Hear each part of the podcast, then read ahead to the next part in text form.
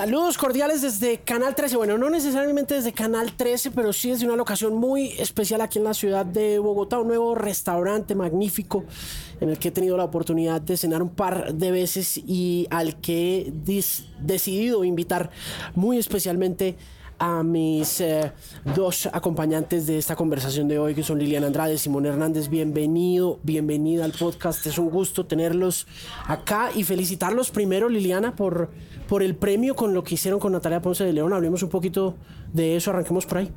Ay, bueno, pues muchas gracias. La verdad, estamos en plena celebración. Llevamos como dos semanas, tres, y creo que seguiremos unos meses más felices. Eh, es un proyecto que estamos haciendo, no hemos terminado. Es un documental que ideamos con Simón, eh, que se llama Bajo su piel y tiene que ver con la historia de Natalia Ponce de León. Pero no solo, pues, no sé, para el que no conoce la historia, Natalia es una chica eh, colombiana, bogotana, que sufrió un ataque de ácido hace ya 7, 8 años. Eh, y la verdad es un ejemplo muy importante como de resiliencia, ¿no? Y de haber salido adelante cuando la vio muy, muy negra. Nosotros sentimos que Natalia estuvo en el infierno. Entonces nosotros queremos contar más allá de esa historia, que obviamente ese es el punto de partida importante, es como la historia del perdón, de ella cómo logra superar esto y perdonar y seguir adelante. ¿no? ¿Cómo empezaron? Eh, ¿Qué los motivó puntualmente? ¿Amistad, cercanía con Natalia o la historia como tal? Eh, yo creo que son las dos cosas. Fue como, mm, uno, la cercanía, porque pues Natalia es conocida nuestra desde hace muchos años y era como un poco como de un mismo grupo, por lo menos de fiesta, ¿no? Como de la noche. Y mm, la magnitud del caso también, ¿no? Entonces ya es como un poco lo que sucede.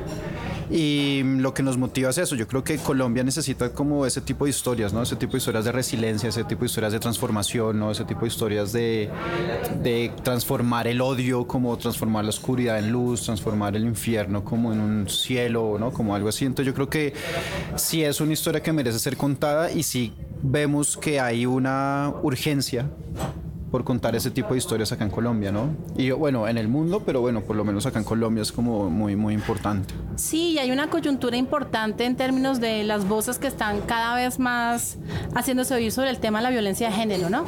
Entonces, como que también veníamos trabajando esto hace como dos años, un poco, cuando estábamos en plena pandemia, como que dijimos, démosle esa idea, la idea originalmente la había pensado Simón, nos pusimos a hablar de, todo el tiempo estamos pensando en proyectos, ¿no? ¿Qué más hacemos? ¿Qué hacemos esto? Y dijimos, eso es un momento para rescatar esa idea y comenzamos a diseñarla para pensarla que sea bien interesante, que sea bonita, es un caso complicado, pero queremos contarlo de una manera que sea inspiradora a la vez. Mm. Y pues bueno, la celebración es porque nos ganamos un premio que da, em, que se llama ITFA, que es el festival de documentales en Holanda, en Ámsterdam, que es como súper, súper importante y es súper difícil eh, acceder a estos premios y la verdad nos hemos ganado dos. Aplicamos a uno primero, que era el de desarrollo, cuando estábamos apenas todavía pensando la idea, y después ya con el proyecto más desarrollado y un teaser súper bonito, aplicamos al de producción, que es el más grande, entonces ese es el que nos acabamos de ganar. Felicitaciones, Liliana. Em, ¿Qué tan difícil es coordinar estos dos aspectos de la realización audiovisual? El estar como un poquito en el radar de ese tipo de eventos, de acontecimientos, de premiaciones, de postulaciones y camellar directamente como en el campo, en cámaras y todo ese rollo. ¿No, no es como muy complicado? Es súper complicado, pero la verdad es un tema de hacer equipo, que es lo que ha pasado un poco hace como unos 3, 4 años. Estamos trabajando proyectos con Simón, nos interesa mucho hacer audiovisual, hacer audiovisual sobre música y pues complementarse, ¿no? Porque uno hace cosas audiovisuales de diferentes tipos, eh, pero no, una agenda muy organizada para planear y pensar y proyectarse, bueno, para esta fecha tenemos que tener esto, para esta otra, mientras hacemos esto, la verdad no descansamos como mucho. Esa es la manera, toca estar haciendo, haciendo, haciendo, haciendo y abriendo puertas. Y mientras estamos haciendo esto estamos pensando en otros proyectos al tiempo, desarrollando y no sé, igual la vida como que de alguna manera, no sé, medio mágica, también se te organiza para que tú tengas unos momentos para cada cosa y cuando se van a dar las cosas pues se dan. En el diseño de la historia de Natalia Simón, ¿por dónde arranca usted? digamos, uno como que siempre cuando va a contar una historia tiene como un punto de partida, como no sé si sea una frase o un comentario que aparece en el cerebro. ¿Cómo es el proceso? Pues mira que siempre pasa que es o una frase o una imagen o una idea muy vaga. Entonces, por ejemplo, en este, en este preciso proyecto, como que la idea que teníamos o como el concepto que teníamos era como paisajes mentales, ¿no? Eso fue como por un lado donde fue un, algo como muy abstracto, como muy, sí, que no tenía como un piso sólido, pero desde ahí comenzamos a construir como todo el relato. Entonces, como lo que decía Lili, que es una película sobre el perdón y la manera en que le estamos como articulando es a través como unos paisajes mentales de ella en su recuperación, ¿no? Como que no estamos tratando de ver como el afuera lo que sucede, de lo que le sucedió, porque es algo muy como de la identidad, de mirarse al espejo, ¿no? Como del rodearse como de, de la, del de afuera pero estamos mirando como adentro. Entonces era como generar como un poco todos esos mundos en los que ella estaba viviendo, esos mundos que por un momento era un infierno, por un momento de resurrección, por un momento de transformación. Entonces ese fue casi que el, como el punto de partida y cuando comenzamos a hacer la investigación, que claro, había que leerse el libro de ella, como un poco como entender mucho como el contexto, porque es un problema muy, muy amplio, ¿no? Por ejemplo, el país más, como con la problemática más grave, como con relación a los ataques con ácido es la India, después le sigue Irán y después le sigue Colombia. Increíble. ¿No? Como que tenemos esa particularidad ese gran talento para, para el mal y la sevicia, ¿no? Pero entonces, también otra frase como que sale en el libro de ella ya, como el libro de la recuperación, es que había una vuelta es que Natalia había muerto y había, o sea, ya la revivieron como de la muerte, ¿no? Ella tuvo un momento en que, en que perdió los signos vitales y logró como, como, sí, como, como el ave fénix salir como de las cenizas. Y creo que eso detonó como toda también el tratamiento de la historia, todo este mismo también tratamiento del perdón, porque el perdón tiene como todos estos pasos que es como el rechazo, el odio, la aceptación, hay uno más. La negación. La negación y ahí ya llegas como a ese lugar, ¿no? Y entonces cuando tú lo comienzas a desmenuzar como espacios como muy duales, ¿no? Como muy duales, contradictorios en sí mismos, ¿no? Como que vas de un lugar a una contradicción, vuelves a otro lugar a otra contradicción. Entonces, esto como con la idea de la vida y la muerte, como que hay, como un espejo que me, como que medianamente funciona, ¿no? Y lo, como lo que decía Lili, yo creo que ahí es una historia tan fuerte, como tan oscura, como con tanta sevicia, que lo que estamos tratando de hacer es generar como una un empaquetamiento o una historia que tenga como mucha esperanza, que tenga como mucha luz, ¿no? Como que si se sienta ir de este lugar como tan negativo y como tan negro a otro de transformación, resiliencia, que yo creo que pues es como un poco como un retrato, un pequeño retrato de lo que es Colombia también, ¿no? Como que esa manera como de transformarse y frente a la adversidad de encontrar como nuevos caminos y nuevos caminos como para, para abrirle, no solo para ella, sino como para todo el mundo, que es el caso de Natalia. Y, y también hay una cosa que creo que, que nos nutre un poco el proyecto, es que tenemos un tema, un gusto especial por el tema audiovisual musical, ¿no? Haber crecido viendo muchos videoclips y, y creemos que este tema del manejo de los paisajes mentales lo estamos pensando como algo así como bien onírico, en donde no tenemos que seguir ninguna regla eh, narrativa, sino que podemos inventarnos una cantidad de imágenes evocadoras eh, para retratar un poco esos momentos de ella, de, de, este proceso que ella ha vivido. Entonces... ¿Lo animan? No, va, es todo, va a ser como imagen real y lo esperamos acompañar con una música bien chévere, bien impactante. Entonces, como que de alguna manera es un documental muy fuerte por todas esas historias y todos los layers que queremos contar sobre, sobre Natalia y todas sus reflexiones y sus vivencias, pero queremos que esté impulsado y apoyado por la música y por estas imágenes que son todas pues creadas por nosotros. ¿Qué musicaliza? La música en este momento tenemos pensada que va a trabajar un, un, pedazo Camilo Sanabria, que es un compositor. De la Monareta.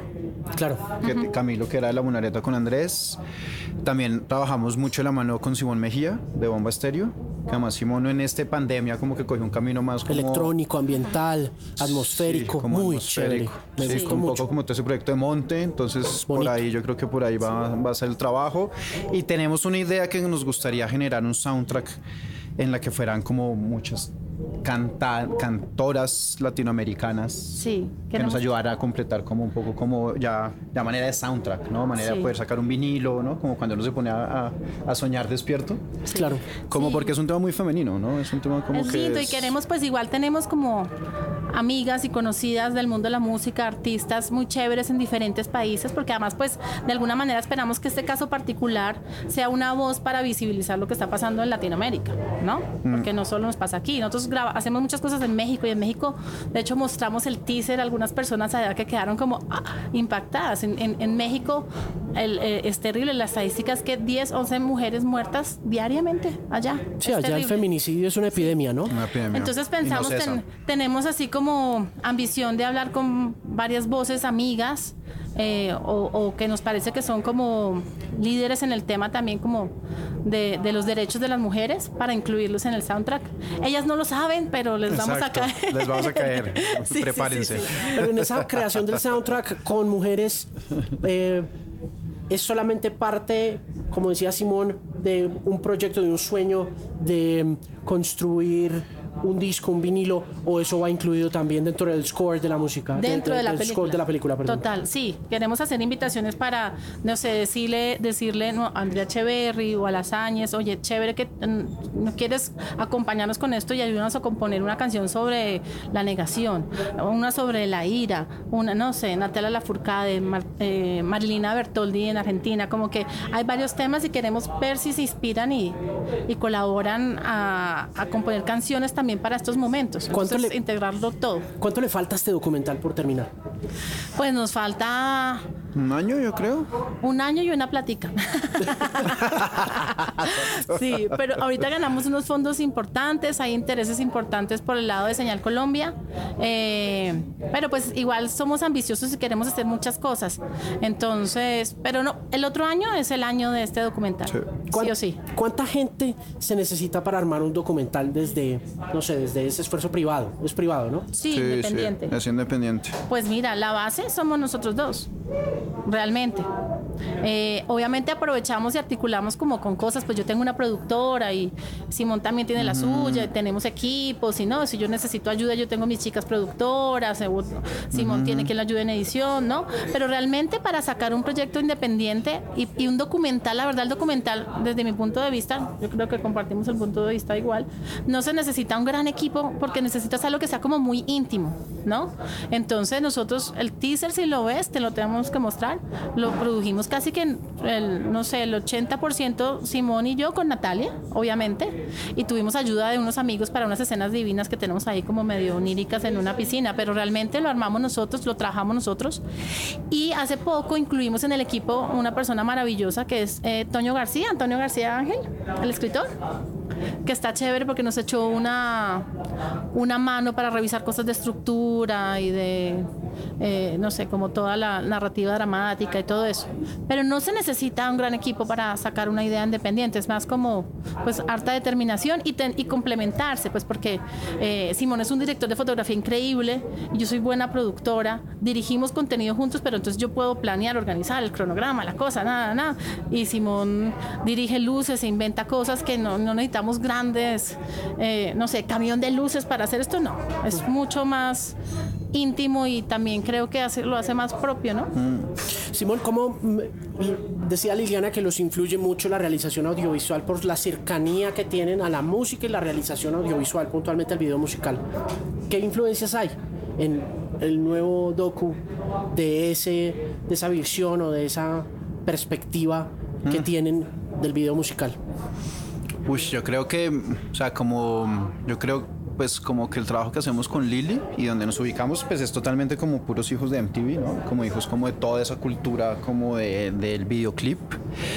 Y para esta precisamente para, o sea, las referencias de esta película. Pero del MTV antes del reggaetón, ¿qué cosa? antes, de, los realities. antes de los realities, antes de los realities, sí.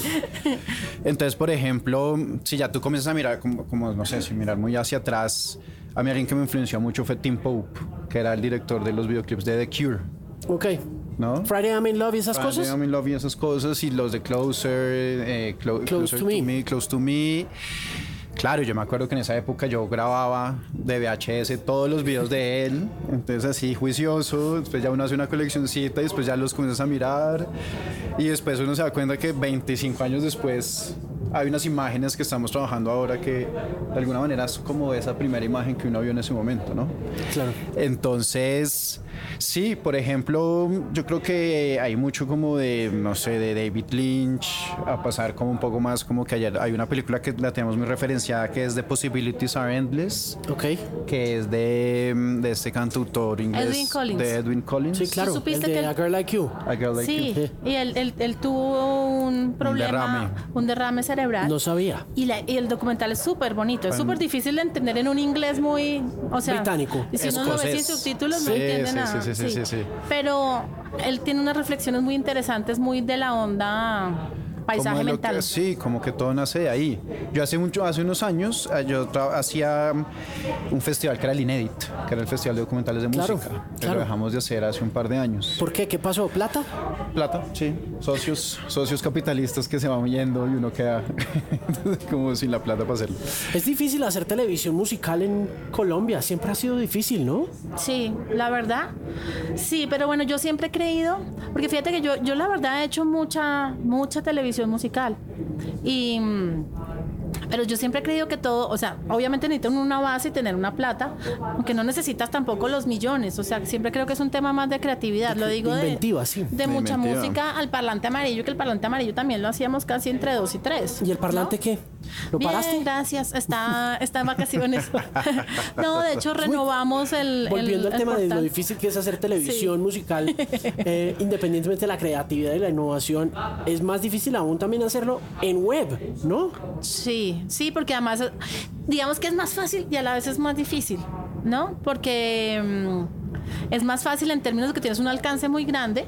O sea, a mí me encanta cuando viajo y entonces voy a Argentina y la gente además viaja es como despistada y todo el mundo es como hablándome de notas del parlante amarillo, porque yo, yo siempre pensé el parlante amarillo, 10 años produciendo el parlante amarillo, montones, montones de notas, siempre las pensé atemporales. Traté de no hacer notas específicas sobre un momento o un disco, ¿no? O de pronto si hablaba de un disco era como dándole una un evergreen a todo, Claro. ¿no? Pues, yo siempre pensé en eso. Entonces hay gente que descubre notas del parlante amarillo después de 10 años, 8 años y la gente cree que es, ¿no? Entonces como que uno viaja a otros países y uno dice, increíble que yo hice una nota yo aquí en mi oficina, ¿no? Aquí en el restaurante de mi amigo y, y- y- y todavía sigue viva y la gente dice, oh, se imaginan que el parlante amarillo es como MTV y pues no. Eh, entonces digamos que es fácil de hacer pero difícil de financiar, ¿no? Eso implica como mucha constancia y como pues querer hacerlo. Usted sigue haciendo cosas con MTV, ¿no? Fíjate que me, pasa, me pasé ahorita de MTV, hicimos como dos años MTV News. Estaba muy feliz porque, como dice Simón, y uno hijo de MTV, uno algún día tenía que hacer algo para MTV. Y, y me llamaron para hacer MTV hace relativamente poco. Yo estaba feliz, como dije, bueno, ahora sí, las entrevistas y la cosa. Y me pusieron a hacer mucho reggaetón. Y yo decía, bueno, no, respeto el reggaetón, no, ta, ta, ta, pero pues tenía otras ilusiones. Sin embargo, pude meter mucho rock and roll, porque es que yo soy más rockera. Claro. Eh, pero se acabó, se acabó el MTV News de acá, dejaron solo como el mexicano, porque siempre es como el mercado más grande, y me invitaron a hacer cosas para Nickelodeon. Entonces también he hecho cosas en mundos distintos como de los youtubers y eso. Ajá. Pero bueno, de vez en cuando igual sí es chévere que la gente te conoce y te ubica y sabe que amas, amas hacer eso, entonces te invitan a hacer proyectos de música, entonces eso está bacano. Y gracias a Dios existe algo así como, por ejemplo, Señal Colombia, Radiónica, RTVC Play, en donde hay un poco más de libertad y menos angustia del revenue, pues de que esto cuánta gente le va a ver, esto cuánta plata nos significa y se va a vender, y los- nos permiten hacer cosas. Por ejemplo, nosotros hicimos, ahorita estamos estrenando una serie que se llama Sesiones RTVC Play, que son así como el sueño. Somos felices haciendo eso. Son como videoclips musicales documentales. Eh, y acabamos de lanzar una temporada de 10, son ca- capítulos de 15 minutos, con una banda tocando en lugares muy lindos de Colombia, distintos, en vivo acústico la mayoría y se muestra el entorno, es como bien lindo y ahorita estamos comenzando a hacer la segunda temporada. Ok, en esta primera temporada, ¿cuántos artistas filmaron? Eh, ¿Dónde los filmaron? Eh, ¿Y qué tal fue la experiencia? Esta primera temporada hicimos 10, 10 bandas. em, que además, hoy vi- viniendo para acá pensaba como que hicimos una curaduría que le hicimos entre Liliana, con Iván Benavides y conmigo, y terminó siendo como 10 bandas como representantes de la música independiente colombiana, ¿no? Desde Aterciopelados a pasar por Las Áñez, el Frente Cumbiero, el Cejas Negras, eh, Sistema Solar, La Mamba Negra, eh, Canalón de Timbiquí, Alexis Play. Con Viles a mí. Con Viles a mí, y yo creo que ahí estaría, ¿no? Abelardo Carbono. Y Abelardo Carbono. Como diferentes generaciones, diferentes ritmos. Entonces nos fuimos por Colombia, hicimos mucho, cuatro en Bogotá, cuatro en Cali y dos en la costa. Em, entonces fue, pues a mi manera de ver, y lo hablábamos con Lili, que es como un trabajo de ensueño, ¿no? Es como que grabas a las bandas a las cuales conoces, a las cuales te, te, identificas con su música y lograr como generar como un retrato como de una Colombia, como no tan obvia, ¿no? Como una Colombia, porque lo que buscamos en estos documentales musicales es, es como una, una película que, sea alrededor de la música y del entorno. O, o, lo hacemos alrededor de un edificio, o lo hacemos alrededor como de, no sé, grabamos sistema solar en Nueva Venecia. ¿No? Y por ejemplo era muy extraño que John Pri, por ejemplo, siendo de allá, él nunca había ido a, Nueva Venecia, ¿no? Y no lo tenía en su mapa mental en absoluto. Entonces era, era muy interesante también ver la reacción de ellos a, como a redescubrir lugares también de su, de su mismo entorno, ¿no? Claro. Y capturarlos, porque digamos que nosotros decimos, nosotros no grabamos una banda tocando, no es un concierto que registramos y ponchamos en cámara, ¿no? Es una, hay una narrativa audiovisual que descubre el lugar, que descubre también a la banda, que buscamos que además hagan como unas toques distintos un poco, como que no, que arranquen con menos instrumentos y que se van complementando y al final tocan una canción que es un cover, como de una canción así como clásica del cancionero colombiano medio guapachoso y hagan su versión. Salió, ha salido muy bonito, estamos muy contentos. Hablemos de la independencia en vista a través de la realización audiovisual y de lo que ustedes creen que ha sucedido en esos dos campos. ¿Cómo ven hoy en día, luego de haber trabajado tanto tiempo, realización audiovisual y música juntos, a la escena independiente? Em, ¿Por qué de pronto alcanza uno a sentir que no es tan atractivo para un televidente o para un consumidor? Eh, comercialmente hablando, por decir, pues bien, viniendo pues desde mi perspectiva muy comercial. ¿Y cómo sienten que a lo largo de estos 20 años de trabajo está esa escena con relación a la atención del público? Pues mira que yo creo que cuando uno viaja y sales de Colombia y se habla, porque Colombia es un país que es supremamente rico en cultura, ¿no? Y, no, y entonces están los Ciro Guerras, está Bomba Estéreo, está Sistema Solar, ¿no? Como que hay unos grandes nombres que están volando por ahí. Y la reflexión que yo tuve ahora que estábamos en México era como, claro, güey, es que todo esto son procesos eh, son, han sido procesos independientes, ¿no? Como que yo creo que, por ejemplo, lo que hizo Bomba Estéreo, lo que hizo Sistema Solar, lo que hacen los, los Periné, ¿no? Messi Periné y esto, todo ha venido desde procesos de independencia, ¿no? Y cuando tú miras también los procesos desde el cine, como los grandes cineastas también vienen como desde, como, como un proceso como desde la independencia, ¿no? Lo que siento es que a veces los medios, como lo que decía Lili ahora, es como que se mojan mucho como más en el revenue, un poco como midiendo desde un lugar, más desde los números. Financiero. Financiero, que es, ¿no? Como charts, ¿sí? Como puras tablitas de ganancia, pérdida, y como que ese es el camino como de la lógica que dicta para la cultura. Claro. Que eso es lo que yo creo que ahí está como el error, porque yo creo que, no sé, Diamante Eléctrico. Diamante Eléctrico también es una banda que se hizo desde lo independiente y han ganado dos veces el Grammy, ¿no? o tres, ¿no? Como que. Entonces, por ejemplo, haber hecho esta, esta, esta serie de sesiones que fue darle la voz, por ejemplo, a Las Añas. Las Añas es una banda muy de nicho, que gracias a sesiones la gente está como súper preguntando por ella y preguntando, ¿no? Como abriéndose un camino. Entonces era una oportunidad como de, no era como una carta de amor hacia el independiente, pero sí una oportunidad, era como que era, queríamos abrir esa ventana como para que de verdad, o sea, Belardo Carbonó, que es un maestro, ¿no? Como de la psicodelia del Caribe de los 70s, que muy poca gente más allá del nicho de que nosotros lo conocemos. Entonces era una oportunidad como decía abrir como nuevas ventanas, nuevos caminos a ver pues para inspirar, porque es que yo creo que en lo independiente en Colombia está como el camino, ¿no? Como que, o sea, todo lo, todo lo que sucede en el mundo documental, lo más interesante viene desde lo independiente también, ¿no? Viene desde la autogestión, ¿no? Viene desde uno mismo, como, como lo que hemos hecho con Natalia, que es, hagamos una película de Natalia y te pones en la titánica tarea, porque es titánica, ¿no? Porque es estar dispuesto a ganar, a perder, a perder, a perder, ganar, y te demoras años haciéndolo, ¿no? Pero aún así, yo lo que he aprendido a lo largo de todos estos años es que no solo como que ganas económicamente, tú ganas como espiritualmente, ganas emocionalmente, ganas musicalmente, ¿no? Como que hay mil maneras de ganar, más allá como de estas grandes ventanas, de estas grandes producciones, porque a la final es, no sé, nosotros lo hacemos como con mucha pasión y como con mucho amor y para transformar un poco, generar como dar una, una- un, un granito de arena de transformación a este país, que yo creo que es a través de la cultura como la, la respuesta. Pero yo creo, contestando a tu pregunta de qué pasa con las audiencias, yo creo que también es que todo como que se re- retroalimenta mal, porque yo sí creo que hay un tema de, de educación, de audiencias o de darle a la gente la oportunidad de abrir la cabeza y- y- y- y decirle que está bien que vea otras cosas, que a veces aquí los medios tradicionales, no sé, la programación de cine, de no sé, de los teatros y no sé, en algunos casos la radio la- y la televisión sin duda En todos los casos la radio. No, Por lo que- menos en lo comercial, Sí, nosotros que- vamos a la fija con lo que todo el mundo está oyendo. Y, y, y como que a veces no la gente se acostumbra o no se, se acostumbra como a, a- a eso y no se abre a tratar de indagar y conocer otras cosas y darle oportunidad a otras cosas. Que eso sí es un tema muy arraigado. Yo sí siento que es aquí. Tú vas a México, vas al Vive Latino, te vas a la carpa de intolerancia, se presentan unas bandas rarísimas y uno ve y está todo el mundo allá y todo el mundo, ni si- la gente no sabe ni de dónde vienen ni nada y se sientan a escuchar y a decir, ve, esto está interesante. ¿no? Claro.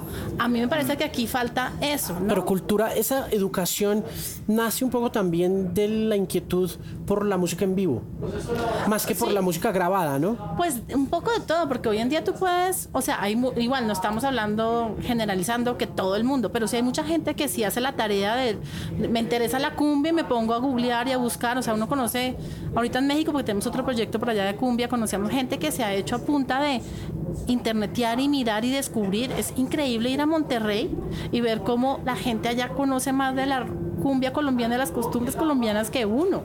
Pero ¿no? ¿por qué? O sea, hay, hay ¿Por gente que se genera. ¿Por qué Monterrey? Yo vi las fotos en tu Instagram con, con Toy Con y, Toy. Con, y con gente. Y, y, de- y no deja de ser sorprendente esa apropiación de la cumbia por parte de, de- de los regiomontanos. ¿Qué viste allá? ¿Qué vieron allá? ¿Qué aprendieron? Bueno, no es que hay un culto al tema colombiano, que uno llega a todas las casas, o sea, como la gente de los sonideros y eso, Sí. que es- están vestidas de Colombia, ¿no? Y cuando te hablan de Colombia, una cosa que es impresionante es que a veces no te hablan del país, como que Colo- o sea, te, te están hablando de la cumbia. Sí, ¿no? sí, las Como- Colombias. sí. Las llaman las Colombias. Colombias. Colombias, Colombias, y te sí. ven a ti como colombiano, pero te ven como sinónimo de cumbia. Pues no sé, allá hubo como un proceso interesante, pues desde las fiestas, ¿no? Hubo todo un tema de, digamos, de la traída, de los vinilos, de discos fuentes que ponían en las fiestas y que se volvieron como, o sea, Y Andrés Landeros. Y esto Bueno, es otra vez Andrés Landeros. Andrés Sí. Landeros es Dios allá. ¿Qué hizo él? Él no, allá la historia es que comenzaron a traer discos de la cumbia, o sea, la, cu- Ok. ellos- la cumbia en México es muy como, pues está en todo lado. Y en los 70, en los, a mediados de los 70 comenzó ya a llegar cumbia colombiana. Andrés Landeros, eh, lo- los cosas de Majagual, eh, los, los corraleros. Y se volvió el sonido, o sea, algo como un inconsciente colectivo en el que, ¿no? Como que esto es la gran cumbia y la cumbia colombiana es lo que dice Lili. Tú llegas y están vestidos de Colombia o tienen en su sala una bandera de Colombia del tamaño de esta pared. Eh, hablamos con el señor que el señor Dueños que se inventó la cumbia rebajada y nos decía unas cosas tan lindas como que él, pensaba que a ir a Colombia y iba a encontrar como un elixir de cumbia donde iban a estar los discos así por todo lado y éramos como es No, que la- acá, se oye cumbia colombiana, ¿no? Pero ya en su momento, a través de la fiesta y de unos esquemas muy chistosos, artesanales, lindos, se volvió viral. En el momento, como se, o sea, allá al señor Dueñez, la gente le llegaba con cassettes y le pedía, por favor, cópieme esto, esto, Rebájeme esta. rebájeme esta canción, póngame, ¿no? Y eso se volvió así. Y bueno, hay mucha gente que sí se, digamos, se inspiró. Entonces aparece un maestro como el maestro Celso Piña, ¿no? Y bueno, no sé, hubo como una, una cosa fuerte que ya conectó y la gente, no sé, es como un tema también del baile y, y el asunto que sí. Sí, ellos se se transformaron eso de una manera asombrosa. espectacular, Mm. Uno ve espectacular. Mucho más que como nosotros le bajaron mismos. las revoluciones, ¿no? Como, que fue como hasta lo trafican. que como- fue un accidente tú sabes esa historia No, de la no. rebajada como que haz de cuenta que tenían el, el, el tocadiscos y estaba conectado para la fiesta acá entonces ponían como una cone- una, una extensión y otra extensión y otra extensión y la energía Iba bajando. iba rebajando y así Y también se les dañó una cosa y como que "So- sonar así y bueno así eh, a la gente le pareció increíble y, pero fíjate que hay una cantidad de cosas también como rituales ahí, porque también descubrimos, por ejemplo, que en la frontera de Sonora hay unos indígenas como entre gringo-mexicanos que tienen como su propia cumbia. Y hay un tema sobre la rueda y el Sí, círculo. No sé, cuando uno tiene la posibilidad también de conocer otro tipo de indígenas en diferentes partes, tienen un tema con la rueda y el círculo y el baile así. Entonces, como que sí se conectan como un montón de cosas por allá raras que tienen el ADN que a una gente se le disparó más que a otra.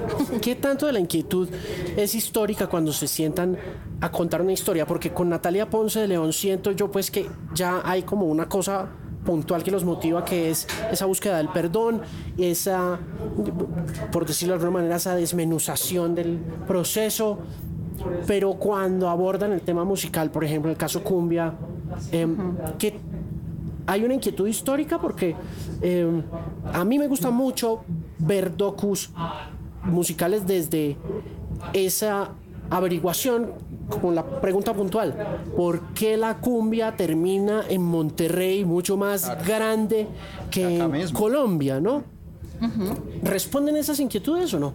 Pues ese, ese- ese- ese es un proyecto nuevo que tenemos y esperamos que la vida y alguna plataforma de esas interesantes de, de televisión o de audiovisual nos lo permita hacer. Porque sí queremos, sí queremos conocer historia y también nos interesa un poco la exploración cultural en torno a los fenómenos musicales, ¿no? Que tiene que ver con el baile, que tiene que ver con la pinta y cómo, cómo se desarrollan ciertas sociedades, pues, y ciertos grupos eh, de personas. Estuvimos, por ejemplo, en plena pandemia, con tapaboca nosotros dos, en Tepito. Eh, si conoces Tepito, si has No. hablado de Tepito, Tepito es como un- una colonia súper, súper popular, gigante, grande, famosa también, que hasta peligrosa es, en, en Ciudad de México. Y se hacen unos sonidos y unas fiestas que no te imaginas, ¿no? Y hay toda una movida ahí, digamos. ¿Cómo llegan allá? Eh, con amigos, amigos de amigos, tenemos un amigo eh, que se llama... Dani. Dani.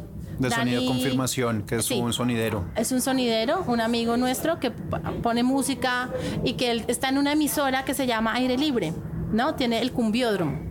Bueno, una cosa aquí, una cosa allá, unas conexiones, es novio de una amiga mía, en fin, ta, ta, ta, y él nos llevó allá, porque le dijimos, estamos interesados. Y si uno se pone a estudiar, y bueno, a través de un poco también de bandas y gente que ha venido, como gente con influencias de diferentes partes de, de, de- o sea, de diferentes países influenciados por la cumbia, o sea, hay cosas interesantes para ir a ver, no sé, la chicha en, en- en la chicha peruana, o queremos ir a, bueno, no sé, en Argentina, La villera. villera. Entonces siempre ha sido como interesante como un sonido que además nace y se conoce que es, el, su origen es colombiano, se ha transformado y tiene mucha fuerza y a veces hasta más en otros países. Entonces queremos como, como conocer esas conexiones y cómo se dieron y si es como el Y interés de esta, lo que y queremos. esta trabajar. peli viene, como, como decía anteriormente, trabajamos con Simón Mejía de Bomba. Y con Simón desde hace muchos años hemos tenido ese tema como de la cumbia, como ahí, como en el tintero, ¿no? Y como lo que decía Lili, como que es, es impresionante que sea un, un- un sonido que crece y como que se cultiva acá en, en algún lugar del río Magdalena y que termina generando música como eh, la cumbia en Monterrey, la cumbia villera en Argentina, la cumbia chicha en Perú, ¿no? Y genera otra vuelta que es muy bonita y es como que todos los países creen que la cumbia es propia, ¿no? Que todo, como que la cumbia nace en México, que la cumbia villera nace en Argentina, porque genera como una, una, una- Identidad. una identidad, Y- una una- apropiación, un lugar como tan, tan latino que eso tiene mucha mucha fuerza, ¿no? Tiene mucha belleza, porque de alguna manera es como si es como ese beat, si es ese ritmo, ese 4x4 que une a América Latina, ¿no? Es como un poco lo que nos, nos hermana en todo el continente, yo sí creo que es la cumbia. Sí. Y eso, a partir de las dinámicas sociales, se vuelve muy interesante, ¿no? Porque la cumbia villera es como una cosa mucho más social y mucho más de barrio en Argentina. La cumbia chicha en Perú es mucho más selvática y tiene como otros lugares que no es la ciudad, sino es más como lo rural. La cumbia colombiana es totalmente rural, ¿no? Y es totalmente del río, ¿no? Y le pertenece al río. Entonces, como que todo esto y cada, en cada lugar pues vas a encontrar como toda una, toda una vuelta alrededor de la música, alrededor del, del ritmo, alrededor de la, del, da- de la- del baile. Entonces es un, como un caldo de cultivo que tiene muchas aristas muy interesantes para narrar. Y en general igual está el proyecto de la cumbia, está el de Natalia, tenemos uno como sobre ¿Le trabajan, del ¿Le trabajan paralelo Sí, a las dos cosas? y hasta tres tenemos. Tenemos otra. Pero es un ¿Y tema. cómo de- organizan? en- pues en los, eh, este viernes hacemos este, este hacemos otro. Además, como que de pronto hay veces, lo que te digo que yo, yo lo llamo el dios de la producción, ¿no? En que uno nunca sabe cuándo todo se organiza y aparece algo que te dice, ahorita este es el tiempo de Natalia. Entonces estamos en el tiempo de Natalia. ¿No? Dedicados a Natalia porque nos ganamos este premio, porque ya tenemos que armar un cronograma, ya lo tenemos, pues ya acomodamos el cronograma, hacemos este plan. Sin embargo, por aquí ya veníamos, es que estos procesos son muy largos y requieren mucho tiempo. O sea, uno no piensa un documental, bueno, a menos que seas millonario o tengas un mecenas increíble, uno no lo piensa y lo graba a los dos meses. Igual también necesita tiempo de maduración, ¿no? Como de tener las ideas, discutirlas, pelearlas, verlas, guardarlas, volverlas a ver. Entonces, como que implica un tiempo. Entonces, entre en un proceso de maduración de un proyecto y otro, vas haciendo uno, vas haciendo otro, almorzamos y hablamos hoy de una cosa y hablamos de otra, y, y, y de pronto hay, hay acciones o actividades que pa- pasan y te jalan y te dicen, oiga, estamos necesitando esto, nos parece chévere esto que me has dicho lo de la cumbia, hablemoslo. Entonces uno dice, "Ey, ve, está pasando esto. Entonces, bueno, ahí nos organizamos. ¿Cuántos documentales han hecho juntos?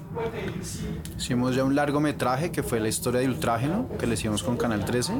Canal 13. eh. Gracias muchachos, buena. Sí, fue, fue Y ahí fue donde nos unimos. Curiosamente Juan Camilo Osorio de Ultrágeno, el baterista, es amigo mío del colegio y colega Lili y él fue el que nos puso en contacto. Y ahí comenzamos a hacer como el documental. Pensamos que no iba a funcionar tan bien y quedó muy bien. Sí, así Sin- como comprometidos con los amigos, ay, por favor, hágale, hágale, bueno, y yo, ay, con este man, ya qué hora, yo estoy muy ocupada, yo no, Simón, pues miramos, a ver, y terminamos súper contentos con el Sí, documental. el documental quedó ¿Por muy bonito. por qué se montaron en la historia de Ultrágeno? Pues porque Ultrágeno es una banda icónica. En las épocas en que yo hacía más mucha música, la verdad eran como una de las bandas favoritas a las que les hacíamos súper seguimiento. Eh, nos parecían que, y realmente fueron una voz de una generación, ¿no? Fue, yo no soy tan hardcoreera, digamos, pero era increíble ver un concierto. A mí me contagia. A mí de lo que más me gusta de la música es ver cómo la gente se pone tan feliz, ¿no? Uno se pone feliz, pero ver a tanta gente olvidándose de los problemas, en- ya sea en un pogo, o bailando, o gritando. Eso era increíble ver conciertos de ultrágeno y la gente diciendo, no sé, chicas, amos, quiero un hijo tuyo, ¿no? Eso es todo, eso es todo emocionante. Entonces, por un lado había una conexión de historia de mucho tiempo, pues por mi lado, como conociendo Haciendo a los los, chicos. toques y todo, Todo. ¿no? Sí, y, y, y como verlos crecer y también como fue, como tristemente, porque la historia de, de ese documental es la historia de esa banda que casi lo logra, pero no, ¿no? Que tiene algo interesante ahí, porque se, la banda se disgregó. como arquetípico como de, lo, de la historia del rock and roll, ¿no? Como que el 98% de las bandas no lo logra y hay un 2% que sí logra como trascender y generar una historia y como una y unos fans y lo que sea. Y yo creo que la historia de Ultrágeno es eso. Ultrágeno estuvo en un momento como que estaba, pero ya a punto de lograr algo muy grande, ¿no? Porque, o sea, los conciertos en Rock al Parque, ¿no? Como lo que ellos tenían y con la Raza Furia y todo este movimiento. Y los dos discos que ellos tienen son, pues, brutales, ¿no? Pues a mi manera de ver, son como Amos en su mejor momento y las letras y la sincronía de la banda, como, o sea, como que era como un momento perfecto que por razones de la vida, decisiones buenas o malas o lo que sea, como que se, se acabó así. Fue un Castellón ahí pues que estaba como escalando, escalando y de pronto como que implota, ¿no? Y que es muy emblemático de lo que pasó con la escena bogotana de ese momento, porque es que la, la disolución de Ultrágeno es un poco la desaparición de ese fenómeno, De ese fenómeno. del fenómeno total, ¿no? De- de- del hardcore, del metal, de- de- pues, no, no el metal, porque el metal sí sigue estando muy vivo a pesar de no ser tan visible, digamos, pero sí como que uno dice, Ultrágeno era en serio la, Esa la nueva gran banda. banda. Sí, Y de ahí para abajo en la pirámide había un- una comunidad sí, bestial de músicos, ¿no? sí. Que tú alimentaste audiovisualmente. Lo que más se pudo, sí. sí. Sí, y, la verdad más también era, era curioso porque este también es un país que a veces tristemente no tiene mucha memoria. O sea, la- la- las grabaciones, las cosas, lo que hay se borra. O ¿Qué sea, pasó con esas ah, grabaciones? ¿Me vas a preguntar de mucha música? Sí, Toca preguntarle todas a la esas gente cosas que hizo boca abajo, eh, ¿cómo me llama? Pies cuadrados, era que llamaban. Bueno, todas esas bandas. Todas esas bandas que pasaron por esa, por esos ventanales, por esos marquí. Pues mira que, bueno, todo el material que teníamos, fíjate que yo sí tenía todo muy clasificado y organizado. Yo hasta tengo los archivos por allá en Word, así como que decíamos.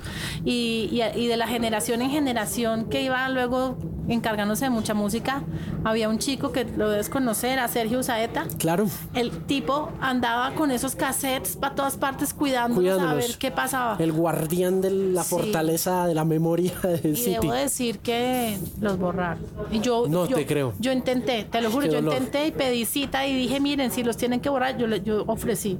Yo les traigo los cassettes vírgenes para que se necesitan para grabar, yo le doy cassettes vírgenes. Y déjenmelo, yo los guardo como No. recuerdo así y no se pudo. Qué ¿No se pudo? No. Me dijeron, no, no, es que es el archivo, pero los vas a borrar. Eh, sí, pero no, yo- no, no, me- no se pudo.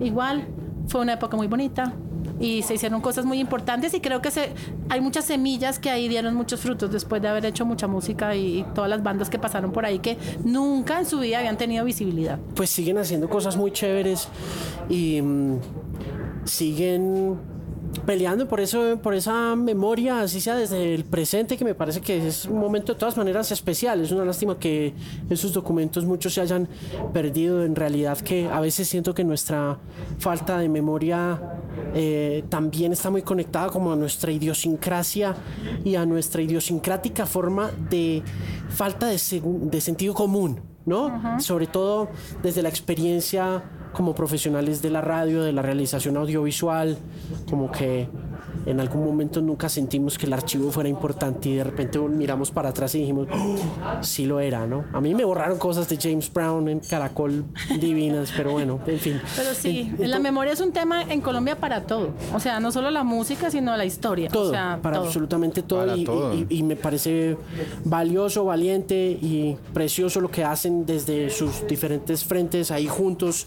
Felicitaciones por lo de Natalia, por el premio, eh, con muchas ganas de ver lo que va a pasar pues con la historia de la cumbia y estas conexiones y Canal 13 es su casa, de verdad, Liliana, Simón, gracias, es un Alejandro. gusto tenerlos aquí en el podcast. No, a ti por invitarnos. Gracias. porque te parezca interesante lo que hacemos. Siempre, siempre me va a parecer, siempre. Y a ustedes muchas gracias por estar en el podcast por Canal 13.